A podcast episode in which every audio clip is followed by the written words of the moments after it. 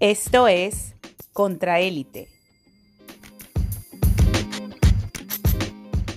Buenas tardes, buenos días, buenas noches a todos los por escuchas con una nueva edición, una expresión, una edición muy especial de Contraélite en inglés con un gran invitado que nos saluda desde América del Norte, sí, pero Canadá. Entonces, Vanessa va a hacer la, presentación en inglés y si les gusta este material y lo, encuentran de provecho, por favor, escríbanos en los comentarios y eh, trataremos de invitar otro, eh, otros invitados que también hablen, no sé, francés, italiano, ruso, alemán o también en inglés. Entonces esperemos que les guste esta edición especial de Contraélite. Vanessa. Hello, everyone. This is a special edition of Contra Elite, Counter Elite. Uh, we are doing it in English um, for the first time. Usually our show is in Spanish, but it's good to get all sorts of voices, and we're not going to let language be a barrier. So, with us today, we have, oh my God, you know, I'm probably going to have to do this one more time because I don't have the full name for our guest. Oh, uh, Jay Watts. Jay, because I was like, Jay Watts. Okay, I'm so sorry. Okay, one more time. okay, so today we have a special guest who is coming to our show from North America, specifically Canada. His name is Jay Watts, and he is the central organizer for the Communist Party of Canada. And he is also the coordinator for the Toronto Association for Peace and Solidarity. We are very excited to have you on our first English version show of Contra Elite. So, welcome, Jay. Uh, thank you. I'm very glad to be here and talk to you guys. Perfect. Very good. Okay, okay so as things are com- ongoing and unfolding in Belarus right now, I'm probably um, you probably heard of the situation with Lukashenko and the opposition. I don't know if, if the Communist Party of Canada or you personally have some kind of feeling. Just before we get into the main discussion, what are your thoughts from the Communist Party of Canada perspective? Um, so I right now we haven't put anything out. We're just kind of watching things as they unfold. I mean, there's obviously sort of suspicions about what NATO's doing in the United States anytime anything happens on Russia's border in the in the last uh, well, okay, many decades, but but most recently the last decade, we see the encirclement of Russia as as being one of the main focuses of, of NATO and the Anglo-American uh, imperialist bloc.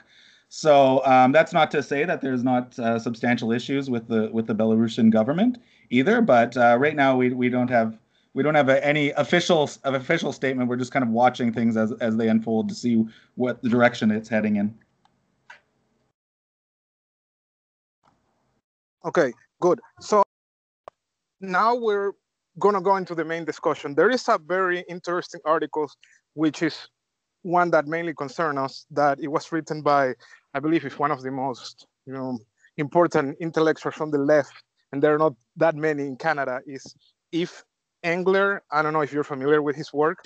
And he wrote uh, an article on the website CanadianDimension.com. We'll put the link on, on our description. Talking about the treatment of Venezuela shows Canada is long overdue for a foreign policy restart.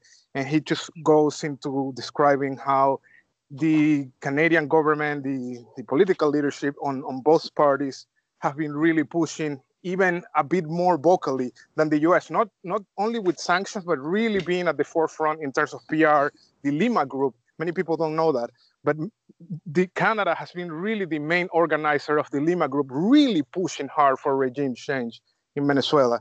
So I just wanted to take your perspective on this little known fact that Canada is really I don't know the junior partner of, of imperialism in the in the North American dimension.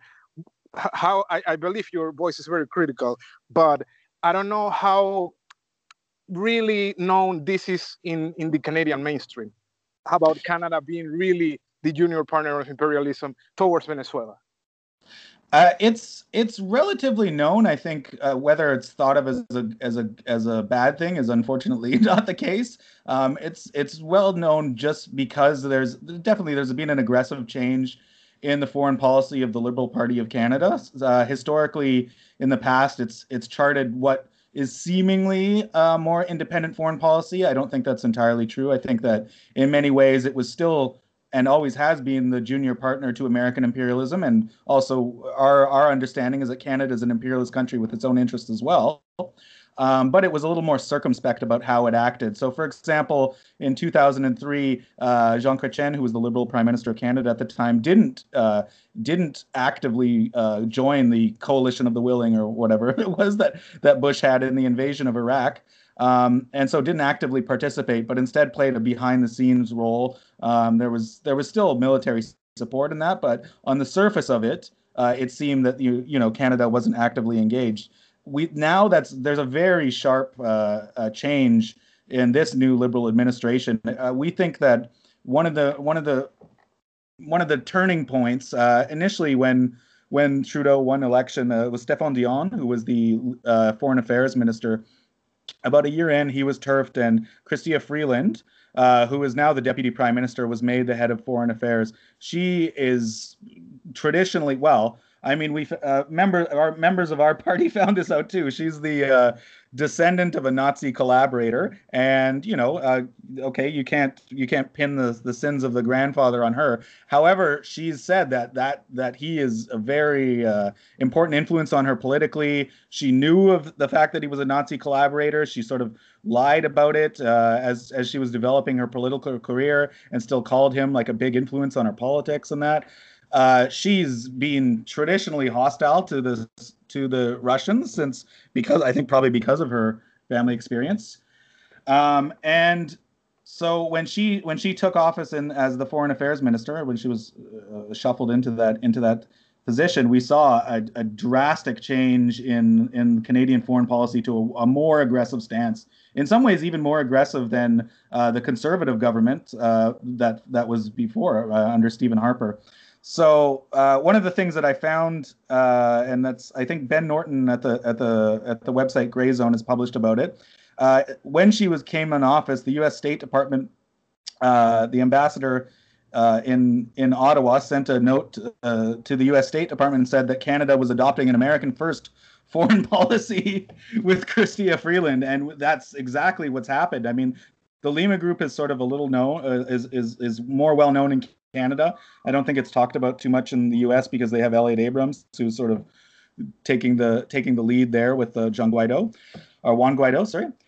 Um, but yeah, so she's she's definitely leading that effort, and with some of the most horrific uh, governments in in in Latin America. I mean, the governor uh, government of Bolsonaro in Brazil, uh, the Colombian government, um, but we also see in other places too. For example, there was a there was a smaller organization called the Vancouver Group that met a couple of years ago, and that was specifically to try to institute a naval blockade on the uh, the on North Korea, the, DPRK. Uh, she was at the forefront of that. Um, she's also led, uh, you know, led to the, the sanctions, the Magnitsky Law sanctions here that we have in Canada on Russian people. She's aggressive towards China. So in many ways, uh, you know, there is there's I, I think Yves when he wrote that piece was responding to something that happened. Basically, there's a rotate. There was a UN Security Council seat open. Sort of one of the temporary ones that rotates, and there was three countries in line for it: uh, Norway, Ireland, and Canada. Uh, eventually, it didn't go to Canada, which we think is a very good thing. Um, you know, Norway and Ireland have their problems as well, but they're not as aggressive as as as Canada is. Um, the one novel thing about that situation was actually there was a significant group of people, peace activists, uh, un- trade unionists, and others, who organized a campaign to work against the Canadian government having that seat. I mean, you didn't have anything like that in Norway and Ireland. Unfortunately, that hasn't led to a rethink in Canadian foreign policy at all, um, when it should. Uh, the most recent thing that they did was make uh, Bob Rae, who's a former NDP, the Social Democratic Party here, a premier of Ontario, who went into the Liberals and is a very close friend of Chrystia Freeland. He's now the ambassador at the UN. He's also very hawkish. He supports uh, Zionist Israel. Um, so yeah, so I don't know. That's that's the situation. So it is it is somewhat known in Canada uh, what they're doing, but there's also a level of propaganda here against Venezuela that makes a lot of Canadians see feel like it's okay like it's some sort of a humanitarian mission instead of what it actually is, which is an imperialist attempt to control Venezuela. Uh, we think specifically Canadian imperialist interests there are, are, not just to serve the United States, of course that helps, but also you know gold mining. Uh, there's a significant amount of gold in Venezuela and other interests for Canadian mining corporations. It's just so. Thank you so much for that. Um, really outline of everything. I mean, I, I think I'm almost at a loss for words and questions because I think you just outlined everything that I wanted to discuss. And it's so refreshing that to hear a well-informed voice from the Canadian perspective, especially the viciousness of Chrystia Freeland. I mean, I mean everything you said, I completely agree. And it's kind of reminiscent to the to the to the role that Condoleezza Rice was playing in 2003, 2004 with Bush. He's really vicious, and it gives really ammunition to to a lot of Latin American right wing and also the Venezuelan opposition, the, the, the violent one, that, oh, it's not just Trump, you know, because it's problematic for them to associate so much so closely with Trump. But oh, mm-hmm. look at Canada, Justin Trudeau, you know, liberal there, you know, like a Polish, pretty face. And in reality, the background is horrible. And like you said, just mining interests and, and all of these corporations. Vanessa, I don't know if you had something to add about this. Yeah, no, I I I really appreciated Jay uh, that entire contextualization of of the role of Canada in in in imperialism, and and I think we had a guest um, a, a few months ago who was talking about the role of media, but then he also talked about the role of the West. Like we always just focus on oh the US is the imperialist force but it's actually this entire block of countries that are pushing for the same kinds of interests uh, to to to invade to colonize to extract and and and usually it's the US that really bears the brunt of it and then and then other countries such as Canada are kind of like angelized and they're like oh but you know if, if, even this other country is condemning that situation then it must be really bad. And it's kind of like saving face for for these these terrible things that are that are happening around the world. Or or for example like uh, here when we had the uh, Keystone um, mm-hmm. pipeline mm-hmm. protests and, and, and all these different things that were, you know, the, the, the, American government was being absolutely brutal with Native people here who were rightly protesting and protecting water. Uh, you know, nobody really looked at what Canada was doing with their First Nations and and and how, and the role that they were playing as far as as the as those pipelines that they are wanting and, and those projects that they want to that they want to move forward. And and how that position very much aligned with this like oh the evil trump position. But it's like mm-hmm. okay but like excuse me canada's basically doing the same. It just has better pr and or or or it's not as i don't know inflammatory or people will not believe you if you say well okay what what if you look at canada or what if you what what about all of these things that they have been also involved in? So i i think it's it's really incredible and and it's it's interesting that because right now we're living under trump here in the us uh, canada seems like a paradise like absolutely a paradise and yesterday i was talking to some friends and they were, you know, one of them was like really upset and he was like, whatever, like I'm gonna renounce my American citizenship. I'm just gonna go to Canada and blah blah blah. and like to me, it's like, I mean, I'm conflicted about it because it took me like 20 years to become an American citizen and like a lot of mm-hmm. money. And and it was like a really long path to citizenship. And, and and like I come from like a lot of privilege. So that just kind of like didn't sit right with me be- eh, also because it's like people think that they can just like up and leave and immigrate and i'm like okay yeah it's not that easy. And then secondly it's like okay but like look at like canada has like serious issues. It's just that you know, it, it, I always hear this meme. It's like, uh, or see this meme rather of of um, Canada. Uh, Canadians are basically, you know, the the person living living in an apartment building, and they're the person that's living above like the meth lab. And it's like, yeah, okay, like at least we're not the meth lab, but it's like, well, I don't know. Yeah. You guys are not a meth lab, but in this in this uh, um, analogy, but but there's some pretty serious stuff going on there too that we cannot uh, just let let go. And and just going back to to what one of our guests in the last in in some in a, a past episode was talking about it is this entire block of western countries that will align whenever possible. And and, and it was reflected in this alignment of these 50 or so countries that you know just fell in line to say, yep, Juan Guaido is the president of Venezuela, and that's what's going to happen, and we're going to accept their ambassadors. And, and and it was it was an embarrassment actually to to see that happening. And but people say, oh, because the U.S. Just like, well, we cannot just exempt from responsibility all these other countries too.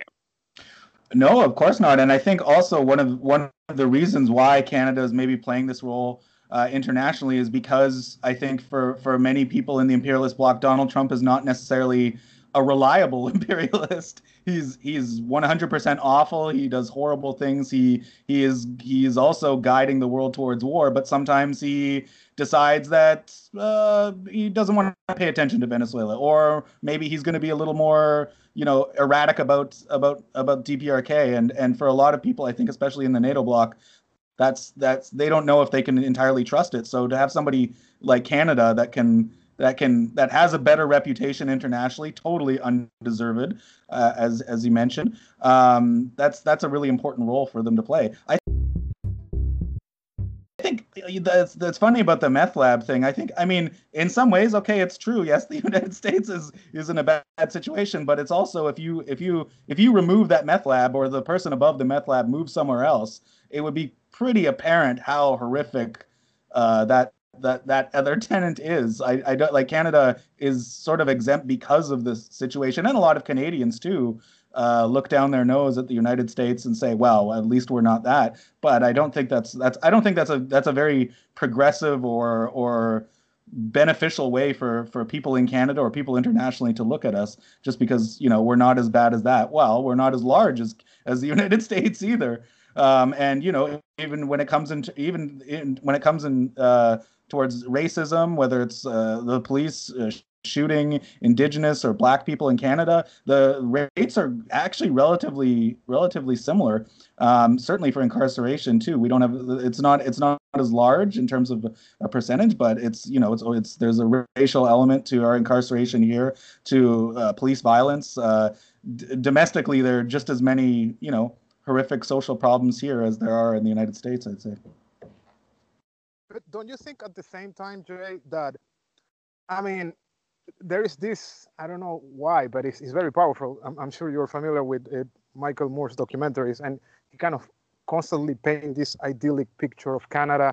You mm-hmm. are completely disagreeing with this because, again, going back to the article, it just doesn't seem a Justin Trudeau thing. It just goes back decades, and Stephen Harper was also horrible. He was kind of like George W. Bush, but from Canada, and mm also the, the Haitian situation with yeah. with Aristide. Canada played awful role in in that really uh, horrible situation. So I, I just wonder how how do they get away with that, and also what are the main problems that that Canada is facing right now internally in terms of being that junior partner of, of the US in the foreign policy aspect? So I think I think the reason Canada gets away with it is is just what I mentioned before, the sort of internal Canadian idea that we're better than the US and also, you know, when it comes to international things there's this idea that that the peacekeeping reputation is something great and something to uphold um, but uh, you know, our our reading is probably similar to Yves's, which is that peacekeeping in Canada is also as, as our peace Canadian peacekeeping has also been an imperialist endeavor. Um, you mentioned Haiti, but also you know even back to uh, the Belgian Belgian Congo situation. Uh, Patrice Lumumba, uh, the one of the you know prominent prominent leaders progressive leaders in the congo was handed over to be murdered by canadian peacekeepers canadian peacekeeping is not has not been a sort of uh, noble endeavor either. Um, and, and, and, here I thought it was the CIA. I didn't know it was Canadian. Oh well, no, I mean they worked. I thought it was the CIA. It was the CIA, but it was Canadian peacekeepers who sort of hunted him down and, and found and found him and handed him over to be murdered. Um, and and so uh, the question about what are we facing internally? Well, a big thing is uh, is what's going to happen. Right now, we have uh, a program called CERB, uh, which is sort of like a kind of a, a temporary basic income for people just because of the pandemic and job losses associated with it. Uh, that's set to run out pretty soon. So in in some ways that that was a that was a program that was pushed for uh, by by unions by the sort of left government here, and the liberals did, you know, to their credit, adopted it. Uh, although it, it tends to be something of a of a landlord subsidy. Um, that's set to run out very soon. Um, and in a lot of cities, I'm in Toronto right now. There's there's a backlog of evictions waiting. Uh, you know, thousands of them waiting to go through. Uh, so, in the you know, the crisis has been the capitalist crisis. I think has been pushed off for a little bit, but it's it's coming. So that's really what we're facing. And and with with that and everything that's been going on too, we have yeah the, the crisis in policing, over policing, the racialized element to it. Um, again, like you mentioned, Keystone. There's there's uh, lots of issues here as well with the pipelines being put through. Um, you know, there's I think I think we're probably set for something. Uh, well, globally, I think the world and Canada won't be immune to it. Is set for something like the Great Depression that's going to be coming here soon. So, so all, so that's a there's a big laundry list of, of problems, I guess. I don't know. I, I can get more specific if you want. but in your estimation, Jay, do you think capitalism, like the ideology or the economic system, has suffered at all in the in the kind of minds of Canadians? Is there any support for like socialist alternatives? Uh, yes, there is. Yeah, I'd say so. I think it's it's it tends to be generational. Um, you know, it's younger younger people and stuff who are who are more interested in socialism. Whether I, you know, we we in our party we have a very specific understanding of what of what that is of scientific socialism. Um, people generally, I think, don't hew to that idea, but they do see that capitalism isn't working. Um, I think there's you know the polling is about you know 50 55% of people in canada think that capitalism isn't working they don't necessarily have an idea of what they want to replace it necessarily but yeah there is there is an understanding of that unfortunately i'd say the left in canada is is is quite weak is quite small um, the labor movement too is is is has historically been attacked for a number of years and is not necessarily ready for the fight unfortunately so there's a lot of work to do but I'd, I'd say in terms of people looking for alternatives yeah there's there's there's quite a bit a bit of it going on. It's not represented at all in the media, I'd say, and I think uh, actually this goes back to why why Canadians have the view of the world that they do, and I'd say it's because of the media. Uh, we have a very concentrated media. Um, it's a couple of corporations here that run everything, and and uh, a state. Uh, state uh, broadcaster, the CBC, which is, traditionally was more liberal progressive, but now is definitely on board with some of the more egregious uh, examples of Canadian foreign policy crimes. Um, and unfortunately, you know, this is this is this is something to say for the United States. Maybe it's just the size of the United States or whatever it is, but there is a, a serious alternative media in the United States that just simply doesn't exist in Canada.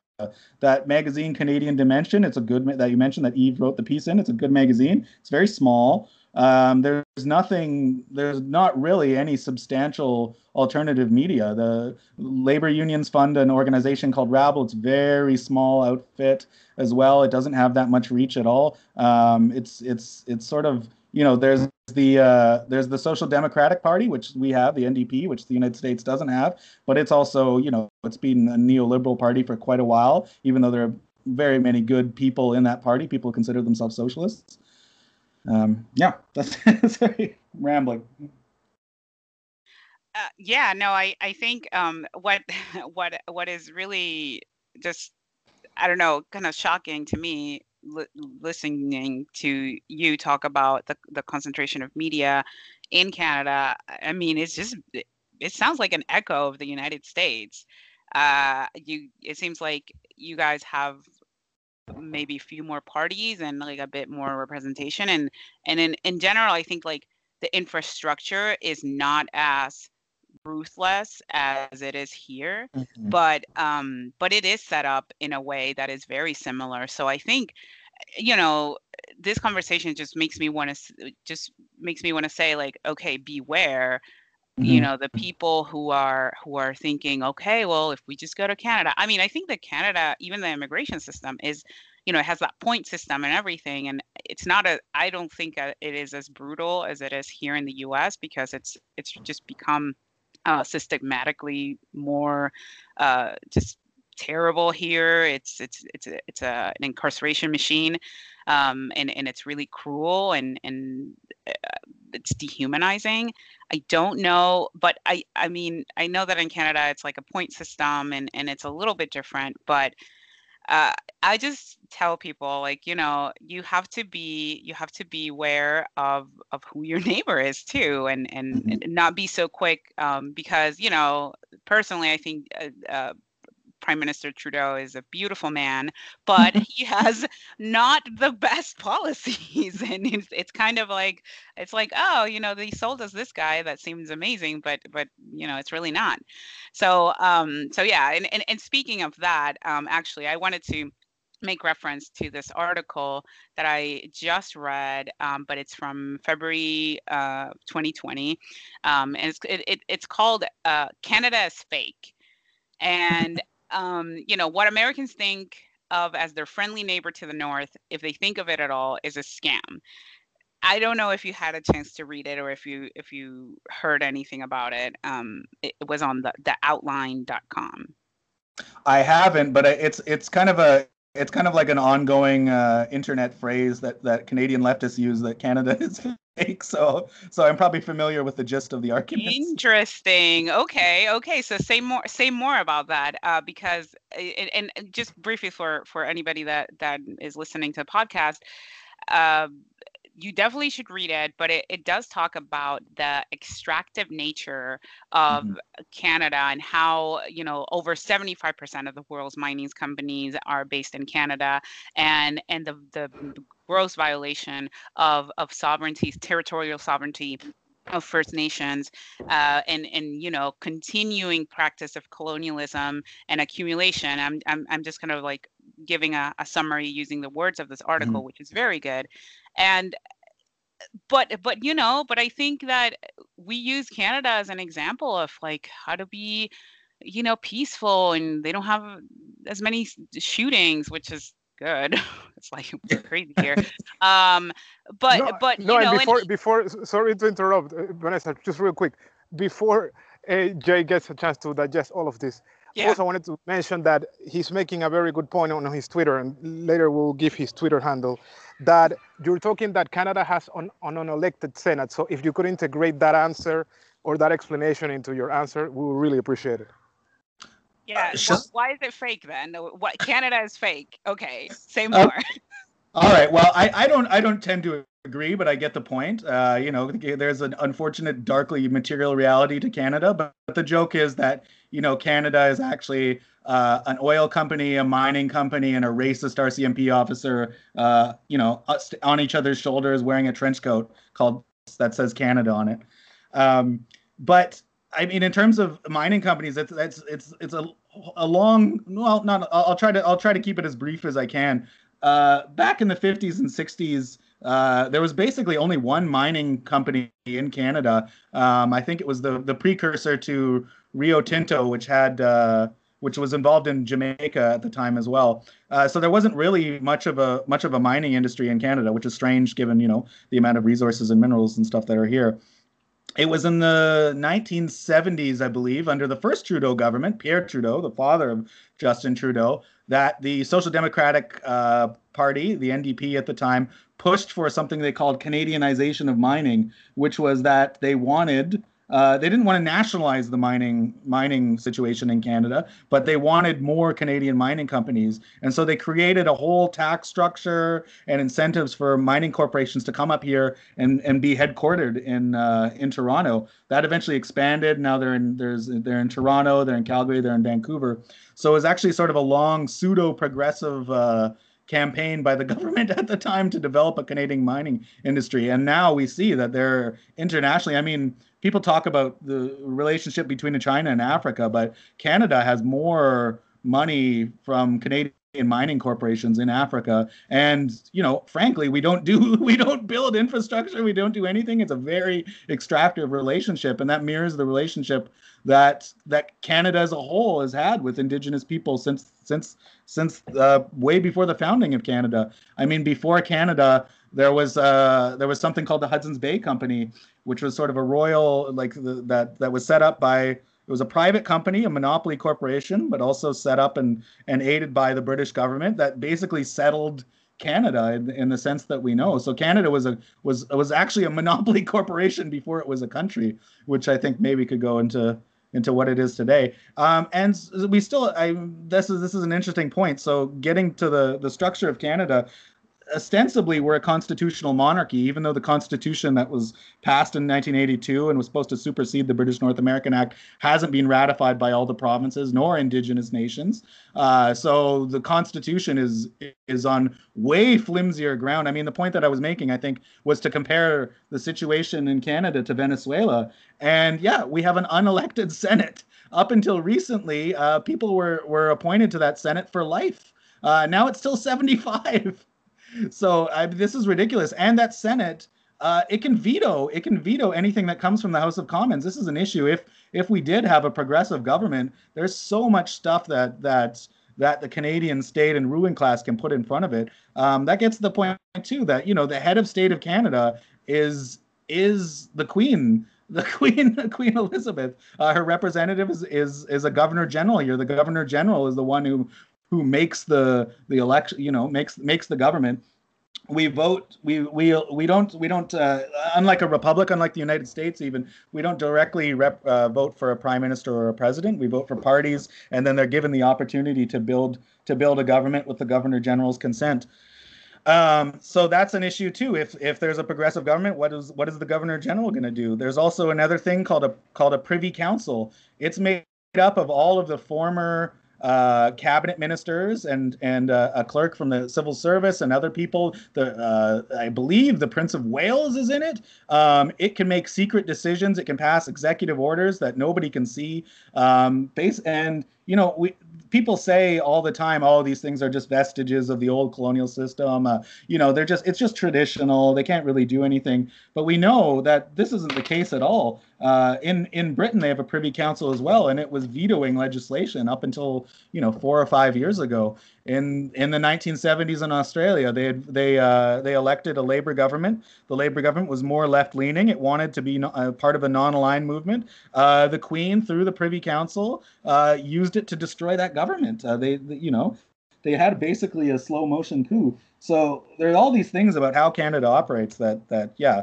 I guess could lead you to think that they're fake. Unfortunately, Canada is is real and does real damage in the world. That's that's my opinion, anyways.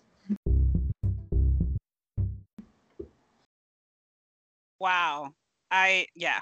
That that just that just it's so uh, absurd to think that these structures are still in place and and then a ton mm. of these mm. countries are are going around and telling others how to do democracy i think that that is rich um, so i do have one more question and i think you know it's it's something that's it's controversial but i think that we need to definitely uh, involve men in this conversation because I think that there is an issue of, of of like a crisis and masculinity in the Western world. I don't know what's going on, but like something's happening, um, and I think that we we might do uh, one one episode that just focuses on that. But the men's rights movement, and this is kind of a you know a, a I don't know what turn in this in this conversation, but uh, you know it's it's it was interesting because when I was in college, one of my friends went to study abroad in Canada and he was like you know singing the praises of canada and he was really happy. I think he had a really good time. I think he went to like university of vancouver or something and it was really good or no university of winnipeg. And it, it was really it was really fun and, and and all that stuff.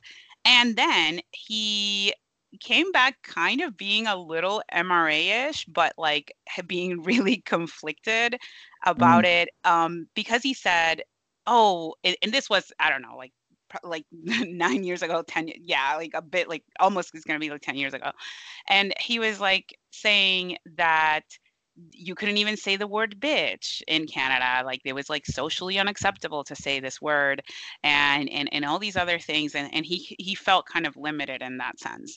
And then, you know, fast forward to today, we, you know, this this issue is is, is a festering problem of, of misogyny and and just like all sorts of, of of weird things that are that are coming up from this ideology. And I think that while there are some grievances that I think are something that we need to look at, for example, like in family courts, um, the rights of, of fathers, um, also something like uh, uh, rape in prison is, is, a, is a problem that, that disproportionately affects men, um, mm-hmm. among other things that, that are truly, you know, a men's rights issue in, in which, you know, feminists would join in that struggle if it were you know more than just hollow words. But for me, what has been the most interesting thing was that is that a lot of this content from MRAs is coming from Canada, or like some of the mm-hmm. thought leaders of this movement uh, are are in Canada. So is it a country that bans the culturally bans the word bitch um you know if it, if it's that you know woke or whatever uh, but then but then the, that that breeds is it, is it a breeding ground for this for this MRA uh, movement? I mean, what what are some of your thoughts, just kind of loosely or or whatever you want to say, about the state of that that movement in Canada? Um, so okay, this is might be a long long story too as well. I'll try to keep it brief. Um, so this goes back to to to the media concentration in Canada. So in the late 1980s, early 1990s, there was a guy named Conrad Black, uh, who's well, he was in jail recently in the United States for for violations of uh, of corporate finance laws. Um, he's he was I think I think in the House of Lords in the U.S. Uh, he was a he was a major anyways a sort of like traditional uh, Anglo-Canadian wealthy guy went to private school et cetera et cetera he created a, a, uh, a paper called the National Post in the 1990s, and basically it was to bring in to Canada uh, a more hardline, reactionary, right wing, uh, you know, style of thought. Uh, because at the time there was the the precursor to the Conservative Party, which is the party of Stephen Harper, was called the Progressive Conservatives. I guess they were maybe more traditionally what you could see as as as Tory. There was some people, you know, who had ideas that they I, they were basically soft conservatives at the sense and and in the 1990s there was a big push to sort of redefine canadian conservatism and a lot of that had to do with this national post newspaper which put a lot of money into uh, publishing really basically extreme far right opinions and sort of laundering them into the mainstream. So we have somebody like Mark Steyn, uh, who is a notorious Islamophobe British guy. He was named in Anders Breivik, who was the, the, the shooter in Norway who killed all of those people at that camp. He was named in his manifesto as, as being an influence on him. Uh, David Frum, who, who was uh, part of Bush's team, who wrote the Axis of Evil phrase, part of that organization uh, lots of basically they put a lot of money into into letting these people launder far right ideologies into mainstream. And so we can see now after you know 20 30 years of that th- that it's coming to fruit. So we have people like jordan peterson uh, who's here at the university of toronto or although i guess now somewhere he's somewhere in Serbia or something like that. But there's there's really there is a, there is a, an infrastructure of that sort of men's rights stuff here in Canada, um, and it's it's it's been its ability to grow has in some way I guess does kind of mirror what maybe what your your friend experienced. Like, yeah, it is it is probably culturally unacceptable to say that word. Um, that doesn't it, that's not to say that Canada is a feminist paradise at all. No, but there have been sort of more progressive. I mean, we have a we have a judiciary here, which I think is is has tended to be somewhat more progressive on certain issues, and that was a big a big thing for conservatives in the 90s. They hated that. Uh, you know, in the states, the Supreme Court, I I I really don't I don't I don't get this. It seems like almost like a religion that they have about the Constitution. That it's that it's you know you've got to discover the intent of the original founding fathers, et cetera, et cetera. Um, in Canada, the judiciary doesn't tend to be like that, and so there have been some sort of more progressive things and, uh, and laws passed, and maybe at the at the at the uh, at the provincial level as well. Um, so I think you know that that that those things, even as as insufficient, and they did not definitely end sexism or create a feminist society. They led to a backlash, and that backlash was nurtured by by very wealthy people who had a newspaper that could put out these ideas. And when you have a newspaper in a in a small uh, media ecosystem like Canada that has a lot of money that is everywhere as a daily, uh, it it's it has a lot of influence. It's it's I guess it's like it's like if the Times was was you know when the time when the New York Times says something or whatever, it has that influence too. And so this was in national the National Post in Canada, and at the same time, this guy Conrad Black also owned all of these other smaller papers and since then it's it's become basically the only media uh, the, the sorry Postmedia which is now the the publisher is basically one of the only large newspaper publishers in Canada. They they in some cases in Vancouver, for example, they own both of the dailies. There's no real competition. So back, you know, 30 years ago, there was other papers that could compete with it, and now there's not really anything. There's the Toronto Star and the Globe and Mail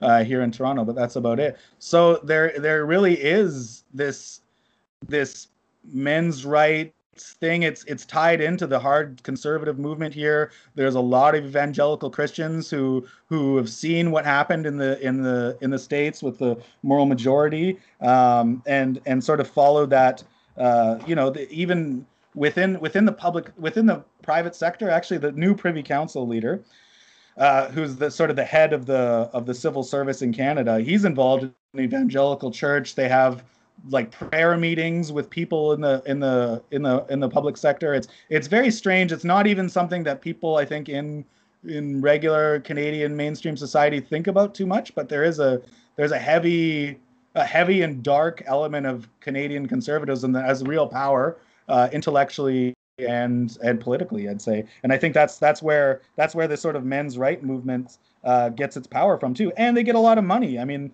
frankly there's people who billionaires who run oil and gas companies who fund things like that. In the last election we had a party called the people's party which was basically a proto-fascist organization. Um, it had one guy who defected, Maxime Bernier, from the, the other conservative party because he felt that that conservative party wasn't right wing enough. Uh, it was basically straight out racist organization. Uh, it got incredible coverage in the media. At the same time, the election before, a smaller party had started. It was it had two MPs at the time called Forces and Democracy. Um, it it was totally ignored. It was maybe like a soft sort of social democratic organization. Basically, there was one or two stories about this party that had seats in parliament, that was active, that was running other candidates, and you people don't even remember it exists. But this People's Party, this far right organization, which was funded by a racist billionaire, uh, was getting coverage everywhere, was getting talked about, was getting was getting demanded that they be put into the leadership debates. So there's there's this the men's rights movement. It exists can in Canada Uh, I think because it's funded and because it has a, a, sort of media ecosystem here that can nurture it, that can push it out. Jordan Peterson gets published in the in the National Post, for example. Yeah, no, that's no, that's and, and as yeah, go ahead. Yeah, yeah, no, and as we're unfortunately drawing to a close this this interview, Jay, I just wanted to understand just one last comment from your side about I mean, it, it, looks like the, the Communist Party of Canada and just progressive forces in, in Canada really have a, a lot of work in front of them and just spaces to conquer because the, the, the panorama is, I don't know, a little bit bleak, I think. But I just don't understand why the, the mainstream leadership of Canada just continues to follow just the US lead or even just right wing forces in, in, in, in the in America, in, in the, the, American continent. I mean, we've seen these videos of, of, of Trudeau just being completely ignored by Bolsonaro in these international meetings and just how he's completely humiliated by Trump. I just don't understand why the Canadian political elites just continue to suck up to, to the US in general, no matter how humiliated they get. Well, I don't think it's an entirely settled thing, and I think you can see, uh, unfortunately, not enough. You can see that there's some cracks in this sort of in in this approach. Um, for example, John Manley, who was the foreign affairs minister under Chrétien and a liberal and a very prominent sort of uh, businessman. He's on he's on one of the larger economic councils here, which represents corporate Canada. He is being been in in smaller forums and here and there like very very critical of this approach. For example when uh, we renegotiated nafta to the usmca one of the clauses in it which was totally ridiculous i can't believe that canada signed was that uh, the united states would have veto power over any uh, any future trade agreement that that uh, Canada or Mexico might have with a uh, a non-private economy, meaning basically China, but also it could uh, include uh, you know Vietnam or anything like that.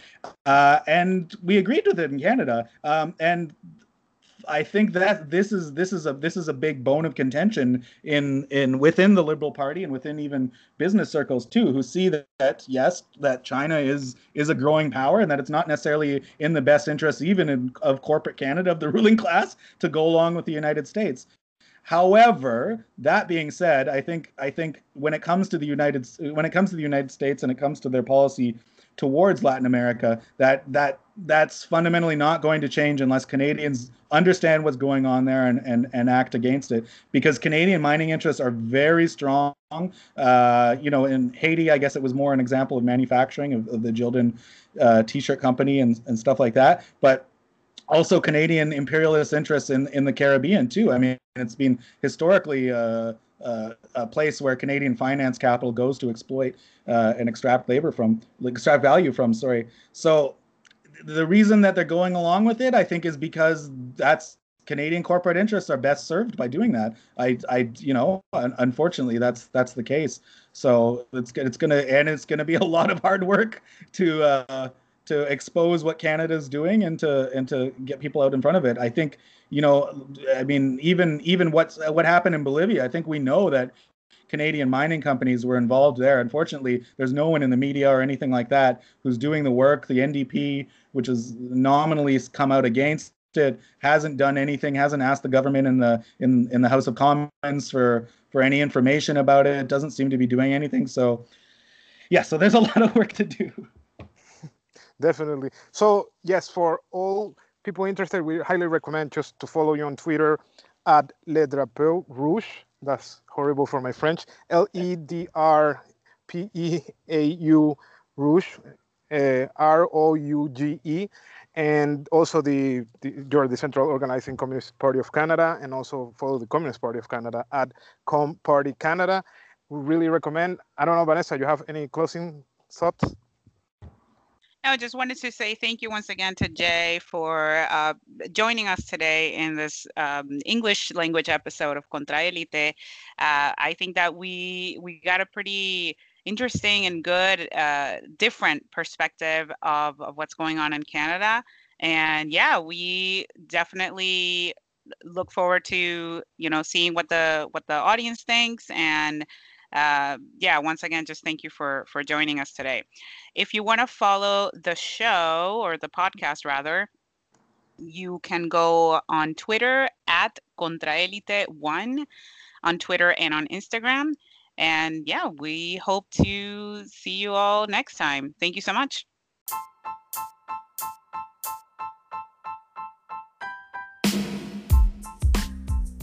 Gracias por escuchar Contraélite Síguenos en nuestras redes sociales por Twitter o Instagram arroba contraélite1.